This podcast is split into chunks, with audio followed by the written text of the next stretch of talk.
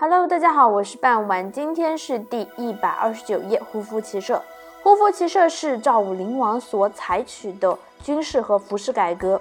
战国时期，赵国与匈奴长期对峙，匈奴骑兵凶悍强壮，比秦国与山东六国的戈矛兵部都厉害。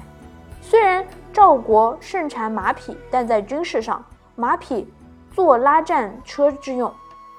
赵武灵王与匈奴骑兵战斗后，明白到匈奴骑兵的优点在于机动和灵活性。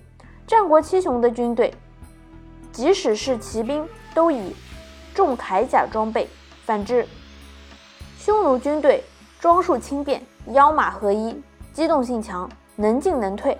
于是赵武灵王在赵国推行军事改革，大臣肥义等人的支持下，效仿匈奴军队的装备。令全国人民众穿胡服，采取胡人的短衣长裤服饰，免弓骑马练习射箭，乃中国军事史上一大突破。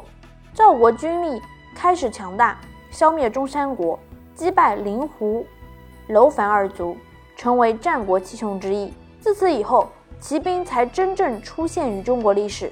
但有人认为。